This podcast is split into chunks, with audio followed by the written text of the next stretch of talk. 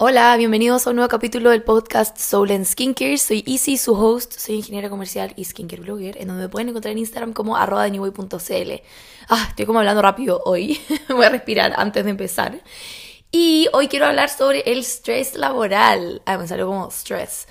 El estrés laboral y el estrés como una emoción, como una condición o como algo que nos hace actuar o hace sentir de una forma distinta. Como definición del, estrés, es un sentimiento de tensión física o emocional, puede provenir de cualquier situación o pensamiento que lo haga sentir a uno frustrado, furioso o nervioso, y el estrés es la reacción de su cuerpo a un desafío o demanda. O sea, challenges,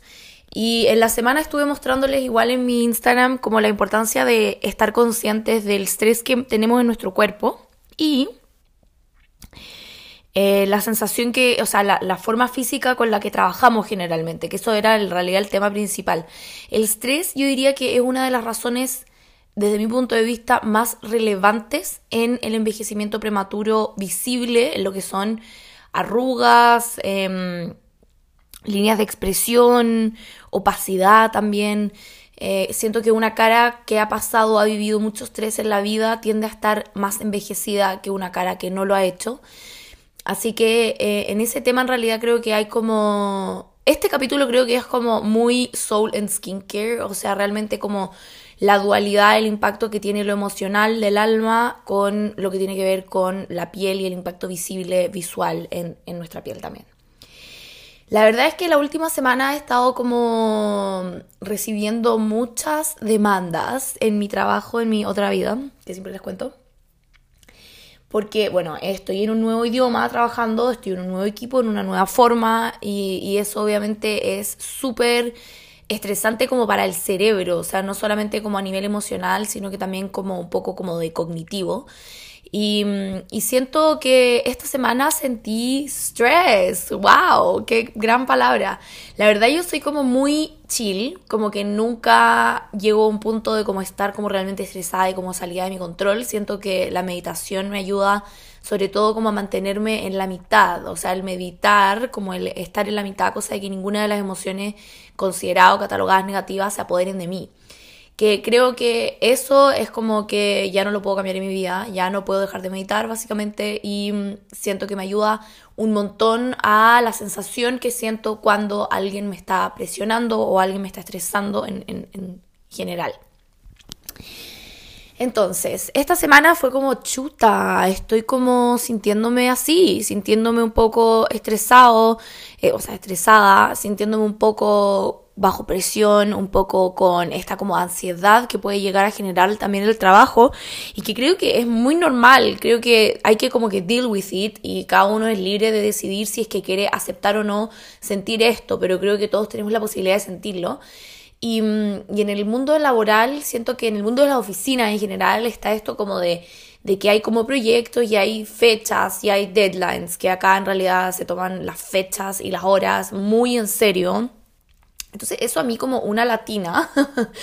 me provoca, o sea, me provoca algo de que no puedo, yo no tengo el control de esa fecha, sino que la fecha tiene ese control sobre mí. Esa es como la sensación que sentí esta semana y es lo que me hizo pensar que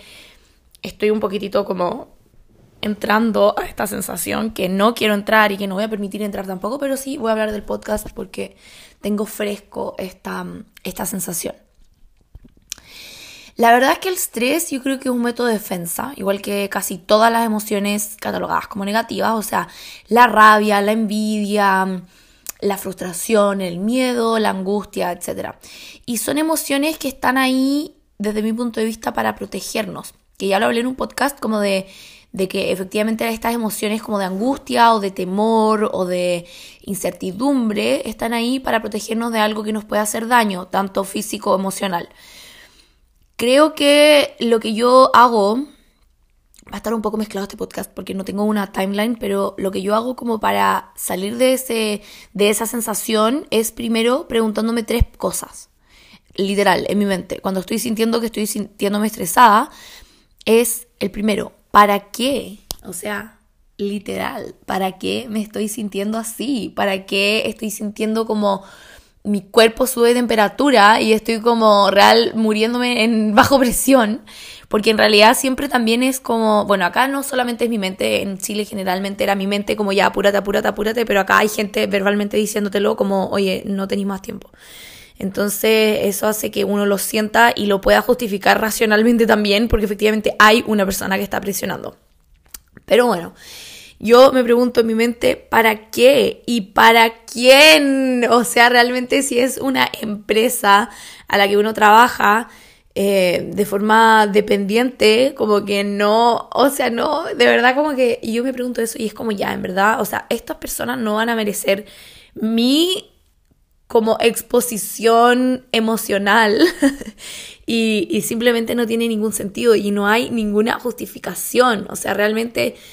uno si es que va a lo terrenal, a uno le pagan para solucionar problemas dentro de lo que nuestras capacidades nos lo permitan. Y eso es lo que van a recibir, nada más. Como que no,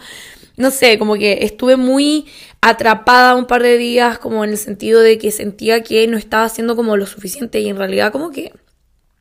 yo no voy a gastar ni exponer mi, mi salud mental por un trabajo que ni siquiera es mío. Entonces, en ese sentido, creo que es súper importante como desapegarse del factor que nos está generando esta presión. Es distinto cuando un trabajo depende solamente de nosotros, como en mi caso sería de New Way o no sé, como que en realidad ahí sí me permito un poco sentir un poco más esa sensación, pero trato de regularla, como siempre. Pero sí entiendo que es distinto cuando uno le trabaja a una empresa X, que literal, si uno se muere, a nadie le importa y, mm, y en comparación a algo que en realidad es, nuestro y que depende 100% de la energía que le pongamos nosotros directamente. Luego me pregunto qué es lo peor que puede pasar. En realidad como que ese ejercicio me lo enseñaron hace un montón de años en el colegio, como de qué es lo peor que puede pasar, como que al final no hay nada tan grave, como que no, de hecho hay un libro que me leí hace un tiempo que se llama Nada tan terrible, que en realidad comparto plenamente como describe la vida, ese autor, que es un autor creo que español era, no me acuerdo cómo se llama, pero el libro se llama No todo es tan, nada tan terrible. Y, en ese libro dice al final como qué es lo peor que puede pasar, lo peor que puede pasar es que te mueras y se acabe la vida y eh, todos vamos a eso, entonces como que en realidad no... Nunca hay algo como antes de eso que sea realmente terrible. Y tampoco es tan terrible, o sea, es como bastante natural, como que no, em, no se podría esperar otra cosa. Em, que ese fin, que es un poco dramático, pero no sé, extrapolándolo me hace sentido igual pensar que nada es tan terrible. Y el, otro factor que lo hago, eh, la otra pregunta en realidad que lo hago bastante como cuando estoy sintiendo esa presión,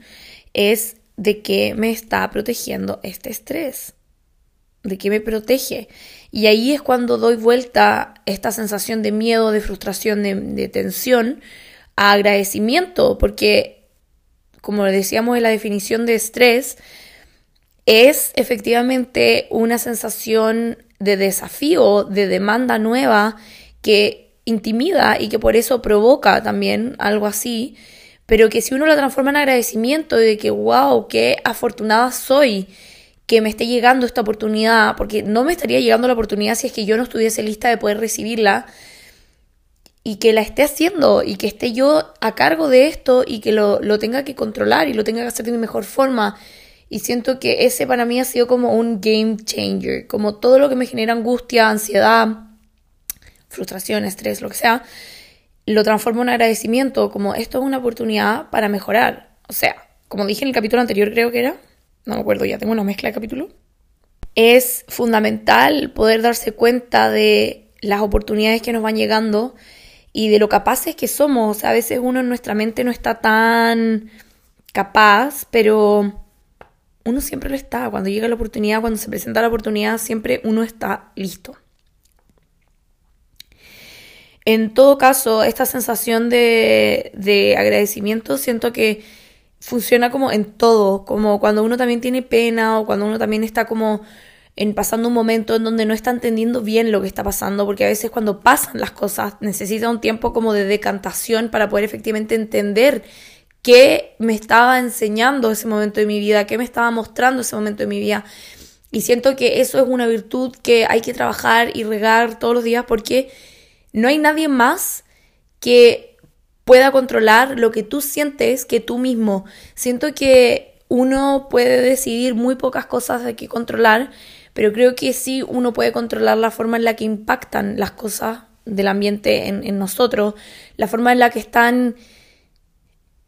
siendo o como qué estamos haciendo responsables de nuestras emociones que en realidad dependen de uno. Como hablaba en el capítulo de la proyección, uno a veces como que refleja algo en otras personas o en otras cosas o en otros temas, así como, ay, no, es que el trabajo me tiene estresada. No, uno se estresa con el trabajo y puede, sí, puede ser que sí, que efectivamente esté haciendo mucho trabajo, pero depende de uno cómo controla el impacto que tiene eso en, en nuestra psiquis, en nuestro ser. Entonces, en ese sentido, siento que no vale la pena, al menos en un punto de trabajo, que te quite el sueño literal y que te quite esa paz y esa tranquilidad que es tan valiosa dentro de uno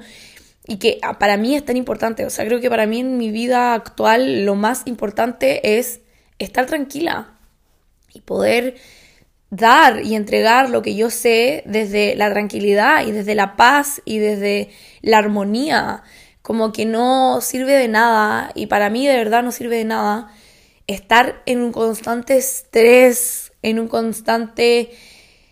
loop en donde uno no puede salir de esta sensación de que algo nos está persiguiendo, porque realmente el estrés se siente así, siento que es como que algo te está persiguiendo y no puedes estar tranquila, estás como corriendo de algo, saliendo de algo, y en realidad siento que eso realmente no es vida. y en lo, en lo más práctico, es súper heavy como nuestra piel siente todo este estrés. O sea, siempre hemos hablado que la piel es el órgano más grande del, cuerpo, em, que efectivamente es un órgano muy sensorial, en donde nos muestra cosas, es decir, nos muestra cuando tenemos vergüenza, generalmente nos ponemos un poco más roja o sentimos más calor, eh, nos muestra cuando nos estamos quemando con el sol, nos muestra cuando tenemos alguna alergia. Y mm, hace muy poco leí también que la piel es el órgano que está en contacto con el ambiente. Por lo tanto, es también muy reactivo a lo que de ese ambiente entendemos. Por ejemplo, las personas que tienden a ser como más alérgicas o más, como, o sea, yo soy muy alérgica en la piel, siempre me pasa algo y siento también eh, mucho en, mi piel cuando, por ejemplo, estoy estresado, cuando tengo pena o cuando estoy feliz o cuando no. Y, creo que es como un órgano de indicador de lo que está pasando dentro de nuestra mente y dentro de nuestro cuerpo físico, alimentación, etc. Siempre les digo que la dieta que uno tiene no es solamente de comida, sino que también de lo que escuchamos, de lo que leemos, de lo que vemos, con quién compartimos, dónde ponemos nuestra energía. Entonces cuando uno ordena la dieta de general, se tiene que sentar a ver cada aspecto que involucre alguna conexión con el ambiente y que ese ambiente se esté mezclando con nosotros o esté impactando sobre nosotros. Es súper importante poder manejarlo, porque si no, cuando uno entra, como que siento que hay como un point of no return, que es como un punto de no retorno en donde efectivamente es como que no, ya uno está tan sumergido en el estrés o tan sumergido en la ansiedad que empieza a manifestarse de formas en las que ya no se pueden controlar tan fácilmente. Y que siento que cuando uno llega a ese punto, obviamente empiezan como las reacciones más médicas, las reacciones con remedio, las reacciones con tratamientos más invasivos y que son un punto que en realidad no recomiendo que nadie llegue, que entiendo que pueden llegar pero este podcast es justamente como para el momento antes, porque sí entiendo que hay muchas consecuencias que nos pueden dejar con, secuelas directamente y que, y que efectivamente si es que uno los trabaja antes con meditación, con respiración o con los métodos que cada uno encuentre o también como setting boundaries, o sea, a veces también es decir no a un punto en donde efectivamente es un no. Y, mm, y sí, yo, ustedes saben que yo soy como un poco como de pachamánica para mis cosas y como que trato de estar al mismo tiempo súper consciente de lo que está pasando por mi mente, de lo que está pasando por mi corazón, de lo que está pasando por mi cuerpo, porque prevengo constantemente llegar a un punto en donde ya sea demasiado. Y, Y, también me, me, ha pasado en el último tiempo que recibo muchos comentarios como, wow, trabajas demasiado. Y como que para mí no es así. Y mientras yo esté conectada con mi sensación y del por qué lo estoy haciendo también, o sea, yo no hago esto porque alguien me lo me pague. Como que me encantaría poder tener auspiciadores en un podcast y sentarme a hablar 20 minutos y que me pagasen directamente como para hablar. Pero no es así, o sea, esto yo lo hago porque me gusta, porque tengo un why muy fuerte y porque me al mismo tiempo me relaja. O sea, muchos creen que yo como que trabajo en The New Way y en realidad The New Way para mí es como un camino de, de relajo, de, de poder efectivamente compartir, compartir mi visión, compartir lo que creo, lo que pienso, lo que me gusta, compartir un tema que me apasiona, que me ha hecho crecer un montón en ese tema también, o sea, es heavy también ser cosmetóloga, o sea, yo nunca en mi vida pensé que podía como llevar este camino a un punto más profesional. Y que, y que efectivamente sí tengo compromisos dentro de New Way con todas las personas que me siguen, con campañas, con marcas, con etcétera, pero al mismo tiempo lo mantengo con las ganas de un hobby, o sea, es casi un trabajo, pero sí lo mantengo con las ganas de un hobby. Y siento que esa barrera de la que yo no quiero pasar, en donde efectivamente yo no hago nada que no me cause, que no me provoque algún tipo de placer creativo. Y, no es lo mismo que me pasa en mi trabajo normal, porque es un trabajo normal. O sea, si bien también me gusta el concepto de hacer carrera, de ejercer mi profesión, de estar dentro de un holding enorme, de ser parte de un grupo de personas que trabajan con el mismo objetivo enorme, me gusta también ese lado, pero yo entiendo que no es mío y que todo lo que pase fuera de mí no me pertenece. Y es por eso mismo que justifico que yo no me voy a estresar más de lo necesario por algo así. Y al mismo tiempo es como el sentido de que uno decide de quién recibir el estrés y cuando uno está consciente de quién nos está estresando es mucho más fácil controlarlo, controlar el impacto, controlar la forma en la que nos provoca algo en, nuestra mente, en nuestro cuerpo. Lo que hago y principalmente cuando estoy, porque obviamente tengo que permitir también un poco de estrés, o sea, tampoco como que no estaría donde estoy si es que no permitiese el estrés, porque es como parte de mi trabajo también estar un poco bajo presión, tener esta sensación de que no es nada está bajo control y que lo que tú puedes controlar no te alcanza las horas para poder hacerlo. Entonces esta sensación es como un poco dual, porque efectivamente uno juega como con fuego, hasta qué punto uno puede como recibir y hasta qué, uno, hasta qué punto uno puede entregar también de forma coherente. Entonces lo que hago así puntual el último tiempo es como estar muy conectada con mi respiración, de verdad no saben el impacto que tiene una respiración profunda, una respiración profunda solo una realmente. Cuando uno está en un momento tenso, en un momento en donde uno siente que está apretándose, que de hecho, bueno, con eso va el bruxismo, con eso va también la tensión en la espalda, la tensión muscular, los dolores musculares, el dolor de cabeza y todas esas como manifestaciones del cuerpo que son netamente directas del estrés o que se pueden como relacionar mucho a ellas. Las meditaciones de respiración para mí son un must. Eh, he estado haciendo también las de la Cami Healing, que me encantan y que las encuentro. Ay, de hecho, tengo una sorpresa con eso, pero todavía no les voy a contar. y, mm, y al final, como todos los tipos de técnicas que les he hablado también, como en otros capítulos del podcast, de, de que efectivamente es como que mm, compensemos y podamos como igualar eso que sentimos con relajo. Siento que eso es muy importante de poder estar conscientes y compensar y no estar como entregando, entregando, entregando, entregando un punto en que ya explotamos, sino que estar balanceada y tranquila y estar consciente de lo que necesitamos y de lo que cómo nos podemos comportar también, qué actividades, qué actividades podemos hacer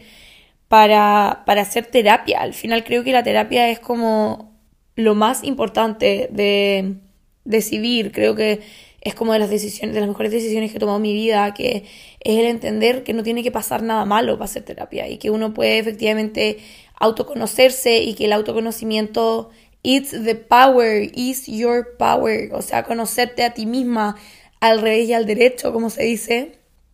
no tiene precio, no tiene valor y, y hay que dedicarse tiempo también a conocerse porque si no en el camino uno puede hacer daño y creo que uno viene a este mundo también a responder con amor,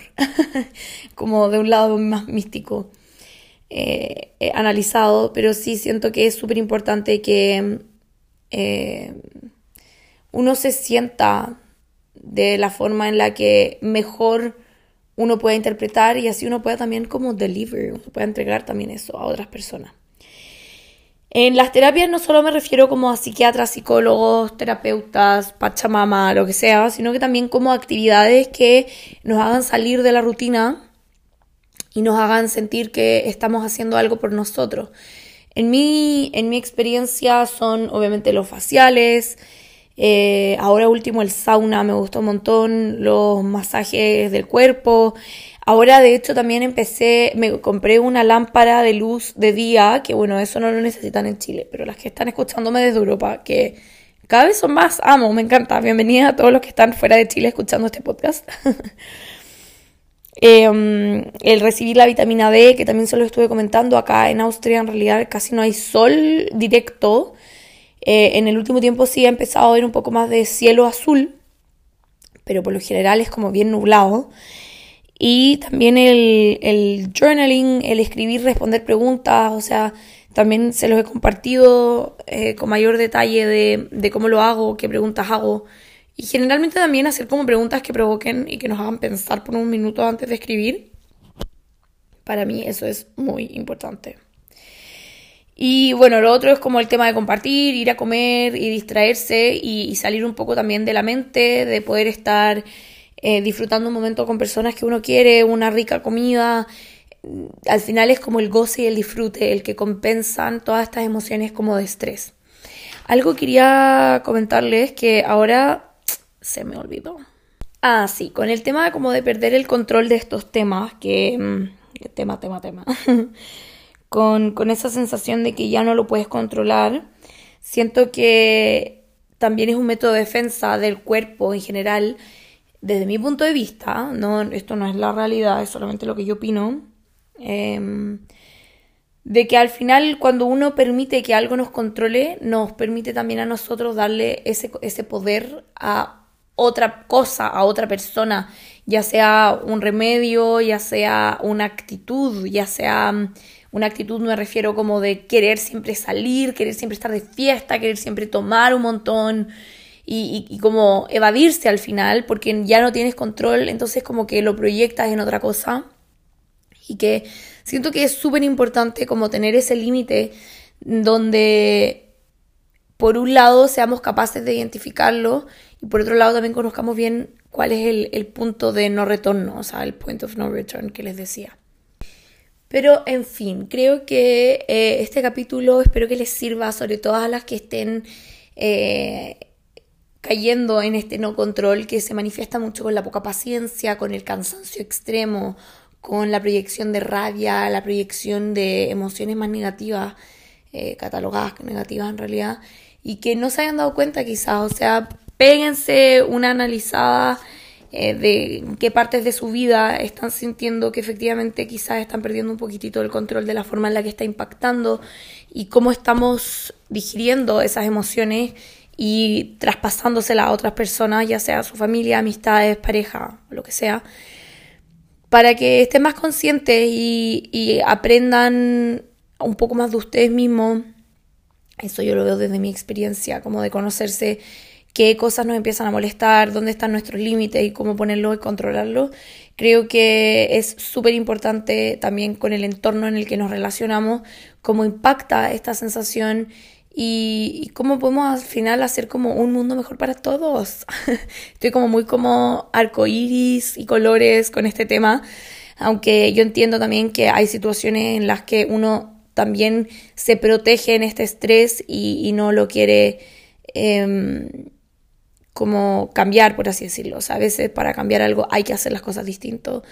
Y espero que les haya hecho sentido. Mándenle este capítulo, compartan este capítulo. Me encanta cuando me cuentan, cuando lo escuchan. Así que nos vemos el próximo domingo en un nuevo capítulo de Soul and Skincare. Un beso, que estén bien.